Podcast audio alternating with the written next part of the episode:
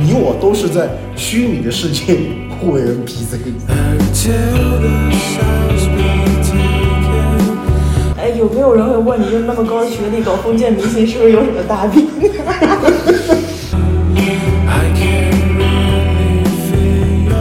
所以与天斗毫无胜算。Siri 只会放烟花，一步步。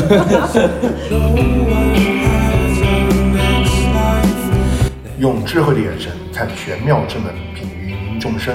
这里是智慧的眼神第六期节目，我们略窥国学门径，粗通八字六爻风水，在这里和大家聊一聊传统文化和玄学命理的千丝万缕。大家好，我是武金。大家好，我是芸芸众生中的小恩。大家好，我是楚楚。哎，武金哥，今年立春前你在听友群发那个癸卯年甲寅月木刺特别旺，然后水刺遭遭代谢，盗窃呃，对盗窃，然后这个大风天气，然后地震隐患增加什么的，然后说对啊，就是上周立春第二天，土耳其就发生了那震，对，个然七点八后级大地上周好震，对吧？像好像还有那广州个车广州还祸地震，车祸也多。对那我说的这样，今年收人不是按个收，是按批收而且。而且而且我还觉得上周我有点腹泻，哎对，也说了，就是脾胃容易出问题就嘛。躲着我们去吃好吃的，其实好像也吃了。你腹泻是应该的，好吧？你这个判断依据是什么？怎么那么玄幻呀、就是来其实年这不是一个玄幻的事情，因为孔子也说了，子不语怪力乱神，它不是什么神神鬼鬼的东西，它实际上就是用天干地支，是古人用来观测自然变化规律的一种方法。这是不是我们第一期节目就聊到那个问题？对我们不是第一期节目聊到一个话题，就是我们中国传统的纪年方式是干支纪年法。这里我还要跟各位听众朋友去更正一下，这个这个说法其实并不算太严谨，呃，可能呃当时讲干支纪年给大家带来一些误解，那么也向听众朋友们道个歉。实际上，在我们的传统文化当中啊，从有文字记载开始，我们主要不是用干支来纪年，我们我们在文字记载上主要是依靠的是年号或者谥号。嗯，对我们历史上第一部编年体的史书就是《春秋》，对吧？啊它是以对鲁隐公的谥号来纪念。像我们的史字上基本上也是用了那个君主皇帝的年号呀或者谥号来纪，念对。都是这样。就是我们基本上看不见，就是在历史上很看不见什么甲寅年、丙申年这样的记录方法。就包括到了我们中华民国时期，我们用的叫国号纪年。就像我们看历史，就很多说，嗯比如说就是民国民国二十一年、民国嗯三十一年这样的方式。对，那我们在历史上看，就干支纪年，它是近现代我们才用来，它不是用来计算时间的，它是用来记录历史重要事情的，而且是近代才开始的。古代我们也不是用干支纪年来记录事情。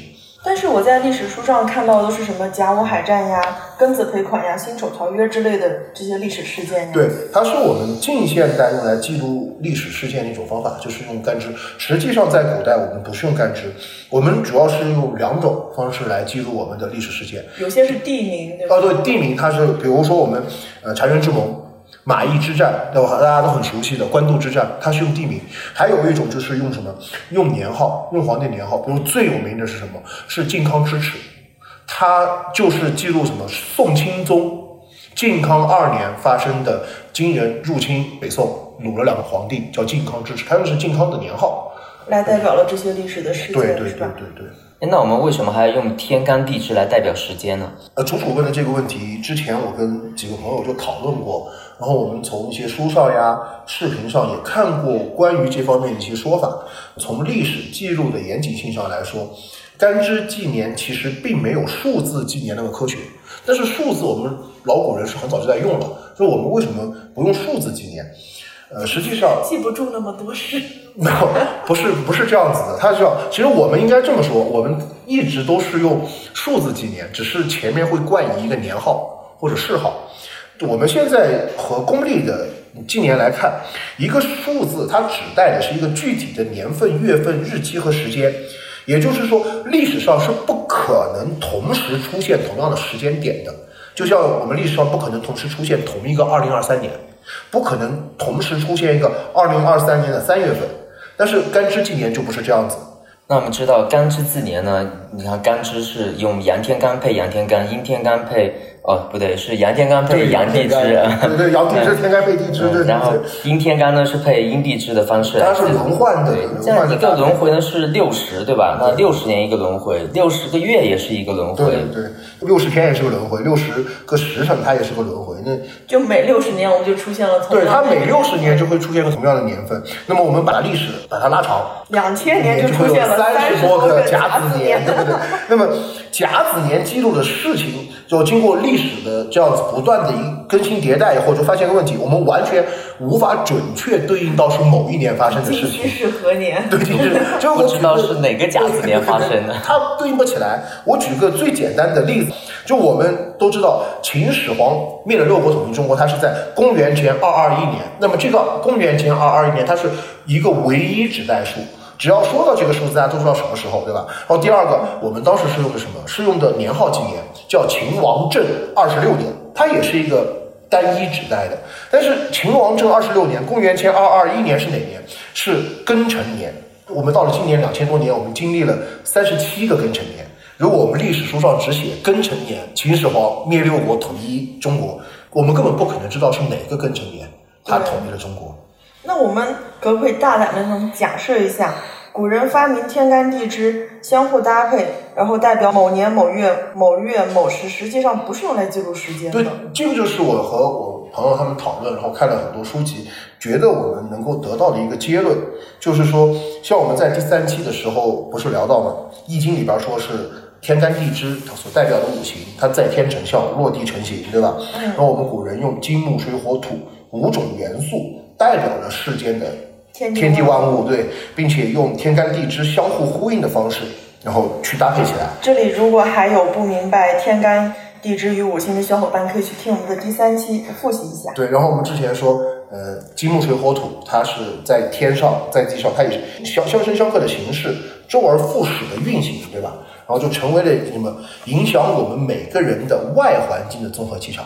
每年、每月、每日、每天、每一个时间，我们的天干地支五行，它深刻制化所产生的力量组合，实际上它就是我们大自然各种相互作用的结果。所以在古代的每个朝代，皇家都有一个机构叫钦天监，对吧？对，它就是用于观察天象、推算节气，然后制定历法的一个部门。实际上，呃，他们用的就是像紫微斗数呀、星盘呀、八字推演这样的一套技术。或者一套基础原理来预测大自然气候和地质变化。那么，当然，现在我就说你的水平，我肯定达不到青天监的水平。青天监里面都是博士，他们官官名都叫博士。我们现在是硕士，我觉得你是个硕士。所以，我们利用年月日时干支五行变化作用关系来推测自然环境变化，实际上就是我们中国到现在一个传统文化当中一直传承到现在的东方文化和我们东方的自然的预测技术。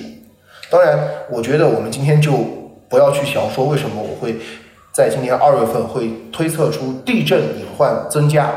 这个其实虽然不复杂，但是会讲的比较多。这一期就我们可能一期节目都讲不清楚，我们什么时候找时间，然后专门录一期节目讲这个吧。哎，那怎么推测出我这肠胃不好的健康问题的呢？哦，对，聊到这个，我们就可以说一说，你们知不知道传统的易经武术是哪武术？不知道，只知道中国武术。可不是那个武术啊，这个武是一二三四五的武，不是 Chinese 功夫，说的是山医命相卜。对，山医命相卜。合称武术，就是五种方法技巧，它都是以易经的理论作为基础，然后延伸出来的五个方法论。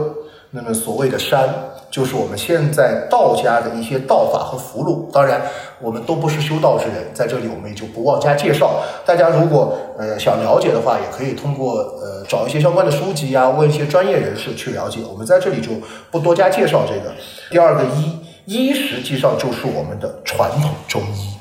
啊，是不是中医 很吃惊？对，中医是跟易经和术数术数是吗？它不能，它肯定是来自于易经，但是我们要这么说就更显得很神秘。中医和八字算卦是术出同源，难怪中医药大学会第一节课会上八字。对，因为中医它的基础理论就是阴阳调和，对，它的心肝脾肺肾刚好就对应了五行。命就是我们现在经常会见到的八字和紫微斗数两个命盘的分析预测。那相我知道了，骨相、面相、手相，对吧？对，然后还有一个是大家都会呃误解的，就是说大家会把风水和地理，就我们把风水地理统称堪舆学嘛，会把它理解为山，其实不是。风水地理的堪舆学的相关的技术，它是在相里边，就是相实际上是包含骨相、手相、面相和风水堪舆。嗯，然后卜呢就是六爻，还有梅花易数，然后还有我们说的传统三式。那你这个传统三式又是什么东西？呃，传统三式呢，就是我们流传很古老的三种占卜方法，分别是太乙神术，然后奇门遁甲和大六壬。这里呢，其实我非常推崇奇门遁甲，因为我是因为你没学过，但是因为我没学会，不是没学过，就很难。它起盘就要二十多分钟。然后还有我们在占卜界里边有一句话叫“学会奇门遁，来人不用问”。那你是学会了什么？我学会数理化走类似于这样子很顺的口的一句话。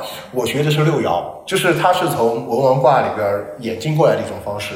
所以，我们传统中医呢，本身就是和我们八字、占卜、风水认为的这些玄学是同出一家的，都是以易经的这个东方哲学体系为基础。然后，指中医呢，它是由我们的肢体器官和五脏六腑所对应的五行所发生的一些深刻质化来断定人的健康问题。难怪你老说一个好郎中一定是一个好的命理师。一个好的命理师一定是一个半个郎中，是吧？这个是我师傅告诉我的。然后确实，我们通过八字结合一些中医技术，是可以判断出人在命局里边的一些健康问题和一些隐患。所以他用中药来给你调理。对，但是我们命理师是可以看，但不会调。当然，这里我也要呃跟各位听友朋友说，我们节目里呢，因为我们的医学和药学行业，它是涉及到相关的法律法规和人的身体健康问题，我们不在这里边过多介绍我们中医和命理的关系，也要建议各位听众朋友要对自己的身体和健康负责。如果有不舒服的地方，不要去算命，特别不要去喝香灰水。我们昨天昨天我还看了个笑话，说村里边有个算命的，但凡喝过他的香灰水的人都好了。后来他被警察抓了，是因为他用牲口用的抗生素写的符。对了，除了香灰水，符纸也符水也不能喝。香灰水、符纸都不要喝，也不要去算命，看看自己有什么病。我们一定要去正规的医院。好了，聊了那么多的话，我们是不是要进入一下主题了？对我们最近不是有个程序非常火嘛，Chat 叫 G Chat GPT，哦。那它有个很好听的中文名字叫柴特 GPT，这个听起来不像是个人的名字啊。狗的名字，因为有只柴有柴犬这对，个像像柴犬。就是小柴犬就会很可爱，它叫。其实这样的就是 AI 软件，我们平时接触过，就我们的小米同学、小爱同学、Siri 小米不是同学，小米就是小爱同学。哦，对不起，我没有安卓系统，我只是经常老 Siri 我经常会跟我的 Siri 聊天。我觉得已经跟他们聊聊天已经很有趣了。哎，但是我跟那个 ChatGPT 聊聊过以后啊，我觉得比这些可有意思多了。就它比较比这些可厉害了，他帮我们写东西、写论文、翻译、写代码都行，那么厉害连编程都会。小爱小爱同学只会跟我说一句：“我不会。Siri 只会放烟花，哔哔布布。没有 Siri 还可以给狗取名字，你们试过没？”没有，但是我试过拿小爱和 Siri 吵架，你知道吗？但是这个东西一出以后，就是特别是楚楚说了那么多，我觉得让我产生了职业危机感。因为你是策划，你以后的策划文案你别笑，案，我告诉你，万一他以后会看八字了怎么办？比你快，比你准怎么办？你担心过吗？我不担心呀，因为这样子来看，就是 Chat GPT 它的 AI 智能化，刚刚听楚楚说确实是很强，但我分析它是来自于它超强的数据的一个学习整合能力。但是我站在现在这个角度看，他要能替代我的职业，去看八字，替代命理师去算命，不太现实。从两个方面来讨论了。嗯首先，我们来聊一聊底层逻辑。就我们都知道，就是柴特小柴同学，嗯，他是基于大数据技术的一个完善的程序，哎，这个说到大数据，可就是我的长项了，因为我研究生阶段所研究的方向 就是大数据。那你一个硕士研究生，怎么突然去算命了？哎，有没有人会问你，就那么高学历搞封建迷信，是不是有什么大病？有，我有一次在那个无印良品门口给朋友算卦，然后旁边来了个老头，看了我好几眼，说了一句话：“不学无术的孩子，你学点好吧。”老头挺时尚呀，还看得懂你算卦。有算卦是老东西，就承认你老是吗？人是好人，算卦是老物件，他肯定看得懂。但是我就觉得我在想告诉他，没事儿，我是硕士研究生，他会不会怀疑中国的教育？也有可能会，我现在都是一个高学历在搞一个怪力乱神的东西，是吧？现在现在年轻人好像有一个就是排解压力的方式，就是烧香。对，你怎么看的？不能告诉你。一个排寒板是吧？本本身我们就要去厘清一个东西，就是呃，我们山医命相卜、玄学武术，它不是封建迷信，它是我们一种东方智慧的体现。东方火锅子是吧？好，我们不要聊一些有的没的，我们回归正题，好吧？你，来说说大数据。我刚刚之前说的是，呃，小柴同学他是基于大数据的一个成熟技术，对吧？嗯。那么大数据能够为我们提供服务，它离不开两个支持，一个是全体数据，或者说叫海量数据，也就是说，我们大数据技术所研究的是样本足够多的数据量。那么我们现在的算卦也好，算命也好。八字或者是我们的紫微斗数，大多是在以前，包括现在，其实很多都是游街走饭形式的，就大家其实是摆摊的。嗯，大家都觉得很江湖。对，是一种走江湖的方式出现的，所以才有叫江湖派。就我们整个八字圈里边有个叫江湖派，所以那么连坐馆，其实现在我们出去看坐馆形式的命理师都是非常少的。嗯，很多都是在赶集啊、赶街的时候。呃，面对面的方式开展的。那么你赶集遇到个算命的？你敢找他算吗？我不用，我自己会。寺庙门口，寺庙门口有很多，它是面对面形式的，对吧？那么现在实际上我们会看见，包括我也会在微信上给别人去批八字。但是网络命理实际上它现在还是一个极少数，它不算很成熟。像大数据技术，它去抓取这样的数据量的。呃，这样的形式，它的数据量根本达不到大数据分析的海量数据的要求。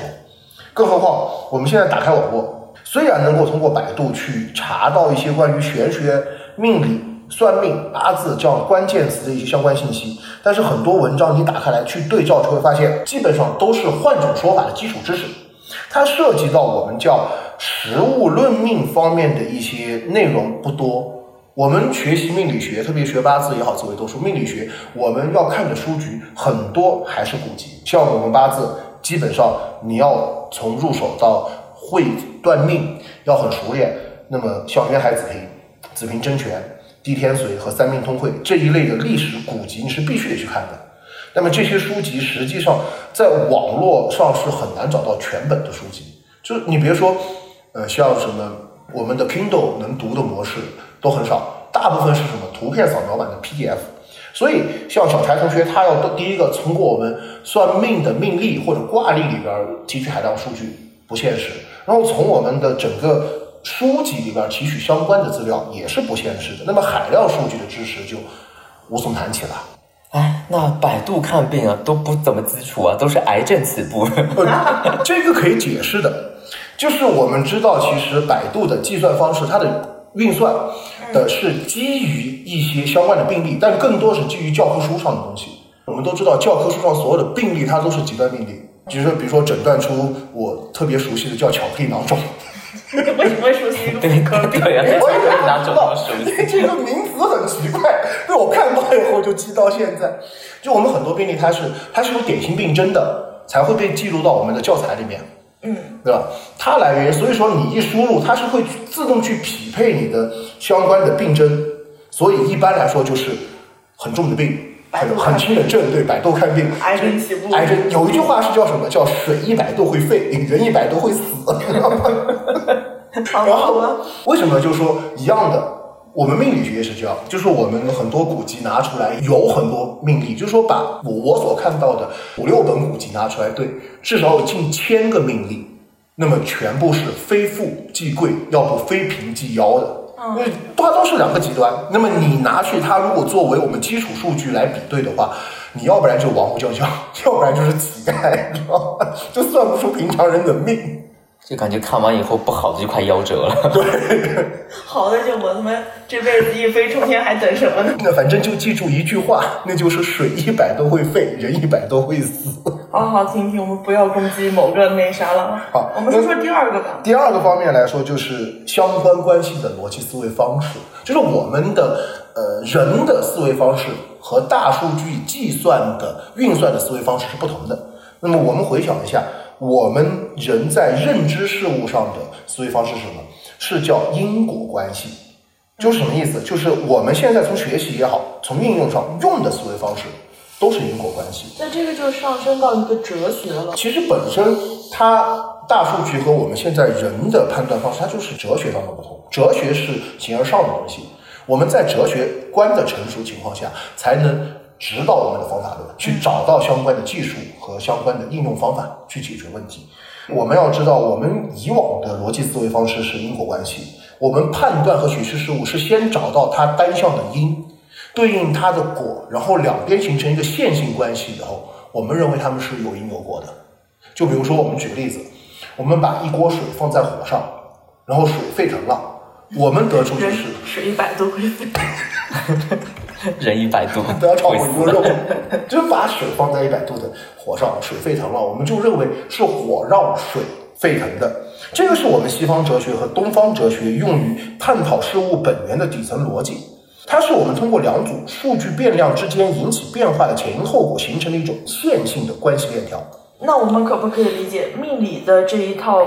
关系架构也就是建立在这因果关系上。对我们命理本来它也就是建立在这个简单的因果关系的逻辑基础之上的。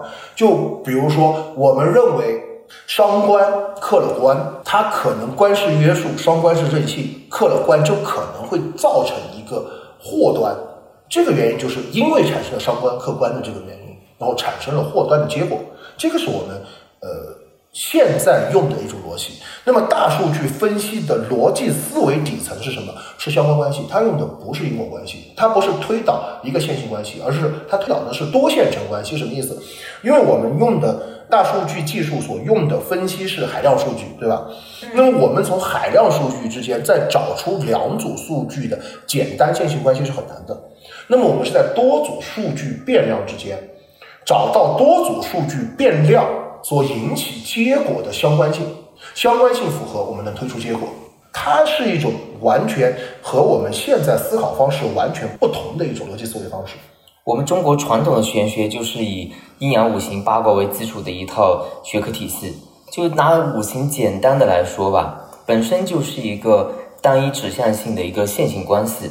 也就是说，金克木，那就只是金克木，它和水火土都是无关的。对，是这样理解。对所以就是我们中国传统玄学和大数据的底层逻辑上是不同的。对，然后还可以再往深的讲一点，就是讲到我们的相关关系，我们就要知道，在数据相关关系的分析研究方面，是需要各组数据之间是相互独立的，它是要有边界，对，它有明确的边界，也就是我们在描述各组数据时，要能够分杂立序，才能够从数据的变量之间找到其相关性。这个是我们现在我们的中国的东方哲学或者叫传统哲学和西方哲学思维的区别，也就是我们西方哲学思维讲究的叫分门别类，现在叫所有事物都均可被量化，这个量化的基础就在于我们的数据可以独立。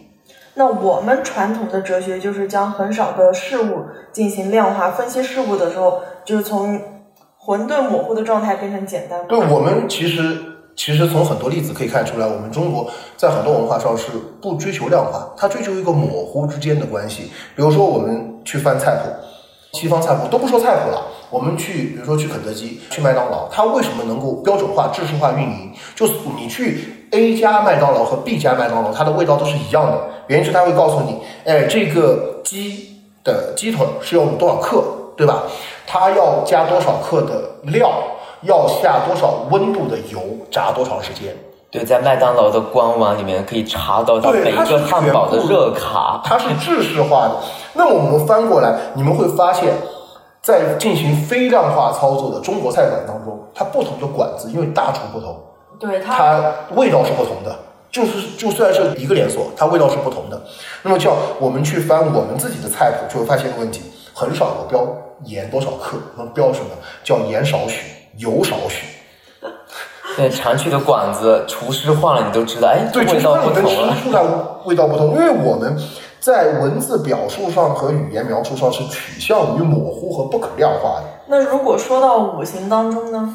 举个例子，就拿五行来说，我们说的大家都知道的叫火克金，对吧？那么当我们啊以金为用神，按常理来说，火的流年金肯定受伤，对吧？那么我在群里边经常说的，那么当用神受伤，你一定是不好的。那么我们拿西方量化思维来说，金受伤了，用神受伤，怎么样都还是有问题。那么如果我们再量化，可能是百分之二十、百分之三十的伤害，那么你可能对应的是百分之二十的灾，百分之三十的灾，对吧？但是你拿到我们现在的传统思维里边上面来讲，就是我们传统命理书像《神风通考》里边就有一句话，就是秋金还需火来炼，就有可能有的金它经过火克以后会变成好的事你这个东西它不是一个机器思维或者数据思维能够掌握的一种方式，还有一种再深入的讲，就是我们老古人在写书的时候，他其实他不会平铺直叙的告诉你是什么，他非常喜欢对工整对仗的，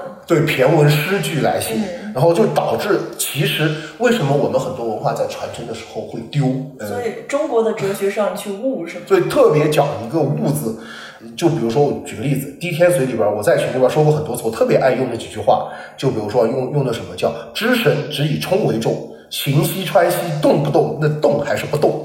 要看你自己理解。你可以理解为动，也可以理解为不动。你只要能够解释圆了，在这里都是对的。就自己的思维逻辑闭环了，那就都是对的。去然后还有一句话：“望 望者冲衰，衰者拔；衰神冲旺，旺神发。”那么，请问什么是衰？什么是旺？什么是拔？什么是发？看自己悟。就我学八字的时候，我特别讨厌“悟”这个字。就当年我跟师傅学，师师傅去学八字，因为我们学八字其实基础知识是很短，很多时间是要拿命理来磨。然后那时候师傅就会丢个命例，然后你去看，看完写命书给师傅去看你哪儿对哪儿不对，然后写个命书给师傅，解给师傅说我怎么怎么断的这个命，然后师傅说嗯还不行，你还得去悟。也不知道哪里哎，不对哪里对啊，就是 还得领导讲话都是喜欢就是讲特别高深的，让你自己去悟你对，哪错了。悟，人家有悟性。很深，你知道吗？很能考验一个人的思想程度。所以，我们中国的传统文化，从通过这个“物”字可以看出来，在分析数据的时候是相对模糊和不确定的。也就是说，基于我们相关关系分析的大数据技术，必须要求各组数据之间是相互独立且边界清晰的。那么，当数据之间存在着不确定和模糊的时候，变量数据是无法判断出这个变化的关联变化，它是关联变化还是独立变化？那么，怎么去分析海量数据之间的相关关系？大数据的相关性分析是没有办法在命理学上使用的，所以与天斗毫无胜算。也不至于这么说。那像谷歌公司之前用大数据预测了流感的爆发，对吧？美国和德国很早以前也就开始对人体的四千多个数据点采样啊、采集分析和预测某一个人的犯罪的可能性，这准确率还蛮高的。这个对反过来说，我们要？去肯定我们大数据技术对在我们现在这个社会，对我们每个人的行为预测，会对社会事件发展预测的准确度和贡献。呃，它并不是说，嗯，大数据不能用来预测，而是大数据也是可以预测行为和事件发生的。命理学也是可以用来预测，只是它们基于不同的逻辑底层关系，它不是一个互相可以通过大数据的技术来进行命理分析的这样一个，他们是不同的领域或者不同的逻辑底层。对他们是在不同的逻底层逻辑上取得了各自的成果。对，所以总的来说，小柴是不会代替命理师为人算命的。所以你自己输进去不一定准，对吧？对对。嗯，但是它会不会取代中国传统的玄学文化呢？如果我们把中国的传统玄学文化，或者说我们叫易学文化，仅仅看作是预测我们人生事件的工具，那就对我们的传统文化认识就太过简单和肤浅了。像复旦大学的哲学教授王德峰先生就说过：“人到了四十岁还不信命，那么此人悟性太差。”这个听起来就像是一个大学教授在公开的公共场合宣扬封建迷信啊！